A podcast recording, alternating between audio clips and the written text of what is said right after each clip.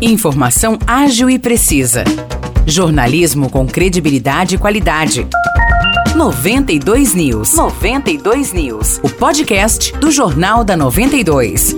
Olá pessoal, tá começando mais um 92 News. Eu sou Nicolas Santos, estou aqui com o Maurice Projan. Fala Maurice, tudo certo? Fala Nicolas, tudo certo? Vamos lá então para as notícias de hoje. Temos uma atualização da notícia policial que trouxemos ontem que aconteceu lá em Aguaí. A mulher e o garoto de 10 anos de idade que foram agredidos por Adualdo Daniel Tomás Oliveira no sábado tiveram alta hospitalar na manhã de ontem. Eles estavam internados na Santa Casa aqui de São João. Como comentamos ontem, Adualdo atropelou e também agrediu a ex-mulher com paulada e atingiu o próprio filho com uma facada. Pois é, Morrice, ele ainda esfaqueou o enteado, um garoto de 13 anos, que acabou não resistindo e morreu. Mas falando dos sobreviventes, né, segundo a Santa Casa, a Amanda Aparecida Barbosa Tomás Oliveira fraturou o fêmur e ela estava sob cuidados para passar por cirurgia. Já o garoto, que é filho dela com o agressor, teve um corte superficial no pescoço. E só relembrando uma informação que a gente já deu ontem, o Adualdo teve a prisão convertida de flagrante para preventiva. Segundo a polícia, o motivo do crime seria ciúmes, já que ele não aceitava o final do relacionamento. E ele deve responder por tentativa de feminicídio, homicídio consumado pela morte do enteado e tentativa de homicídio contra o filho. Mudando de assunto agora, Nicolas, vamos falar sobre vacinação. São João da Boa Vista vai começar a aplicar a vacina bivalente contra a Covid-19 para grávidas e também mulheres que deram à luz há no máximo 45 dias. É isso aí, Morrice. A vacinação acontece nas 14 unidades de saúde da cidade. Lembra lembrando que pode tomar bivalente quem recebeu pelo menos duas doses contra a Covid, sendo que a última dose deve ter sido aplicada há pelo menos quatro meses. Vamos agora para Águas da Prata, porque um macaco encontrado morto em São Roque da Fartura testou positivo para febre amarela. Só lembrando que o macaco não transmite a doença, mas apenas sinaliza que o vírus está circulando pela cidade. Importante dar essa informação, Maurice, e também lembrar que Vargem Grande do Sul teve um caso confirmado de febre amarela no começo do ano. O paciente, um idoso de 70 anos já está recuperado. E diante dos casos, as cidades da região aumentaram a vacinação contra a febre amarela.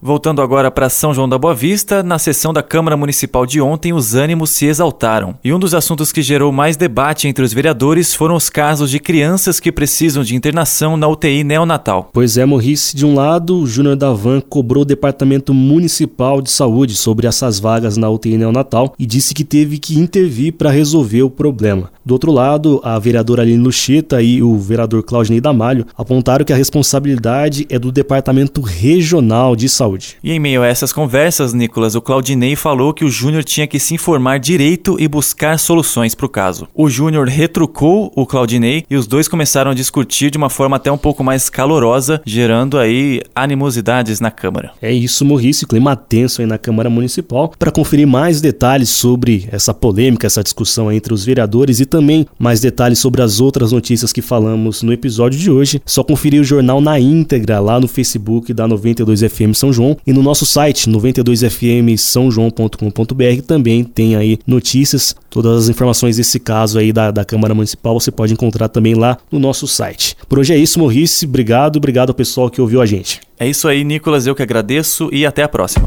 Para mais notícias de São João da Boa Vista e região, acesse 92fm São João.com.br ou siga 92fm São João nas redes sociais.